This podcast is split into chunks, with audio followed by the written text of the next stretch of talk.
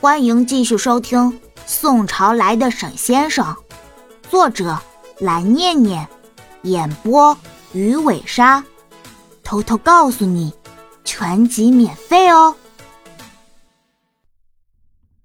第九十二章，沈妈妈肯定是没有错的呀。要说是谁错了的话，也只能够说当时教他们的老师错了。反正沈妈妈一直以来都是抱了这么一种心态在做人做事情的，自己一定要做到最好，做到能够让其他人羡慕的程度。也可能是因为这一点，所以老头子的话让他特别高兴和兴奋，甚至一度有一种那天晚上随时都有可能睡不着觉的感觉了。对于每一个女孩来说，这都是一件特别能够让人高兴的事，沈妈妈也不例外。所以后来基本上的询问都是沈爸爸在问，他仔细的看了一眼眼前的婚纱，询问了一下老头子价格以及用的都是什么面料。而让他们惊奇的是，老头子对每一个问题都完全能够做到应答如流，完全不会让他们存在任何的疑惑。甚至这个年纪的人在回答一些问题的时候，竟然能够比他们所认识的、知道的一些年轻的商人做得更加好。这是沈妈妈特别吃惊的一件事了。也因为这一点，他心里对老头子突然就有了那么一丝佩服的情绪，而沈爸爸也是带着笑意称赞了老头子。两个人进行了简单的交谈之后，老头子看了一眼沈妈妈，就在店铺里头走来走去，走在不同的婚纱之间，来回的扫视着，认真的看着，最后为他们挑选出了一套合适的婚纱。您要试穿一下吗？沈妈妈十分清楚的记得，当时老头子特别诚恳的问了她这个问题。沈妈妈当时也有过犹豫，毕竟这家店的面积实在是太小了，在这里试穿的话，难免会有春光外泄的风险。而那个时候，沈爸爸对于自己尚且年轻貌美的妻子特别的爱惜和在乎，占有欲也是比别的男人要强得多。出于这一份爱惜和这一份占有欲。沈爸爸当时特别坚定地说：“他们不在乎钱，就让沈妈妈简单的在店里比一下，看一下尺寸差不多就可以了。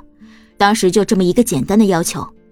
一般来说，婚纱只是在结婚的时候穿，所以沈爸爸说稍微紧一点也没有太大的关系。”好，好，好，那我就为这位女士量一下尺寸。老头子十分自信的笑了笑，对当时新婚甜蜜的沈爸爸和沈妈妈。拍了拍胸脯说：“对于他的自信，沈爸爸和沈妈妈都特别的欣赏。后来，沈妈妈在酒店穿上那条婚纱的时候，完全没有觉得尺寸上有任何的问题。沈爸爸的经济条件在那个时候就非常不错，所以他们邀请了不少朋友和亲戚来参加他们的婚礼。而最初，沈妈妈也因为自己能够当着这么多亲戚好友的面穿上那条婚纱而觉得特别的骄傲和高兴。”毕竟，在他们都没有做过、都没有婚纱能够穿的年代，他有那么一条婚纱可以穿，谁会不高兴呢？牵着沈爸爸手的时候，两个人的幸福感都已经几乎达到了爆棚的程度，在所有观礼嘉宾的面前进行宣誓，完成了一个完整的新婚仪式。然后，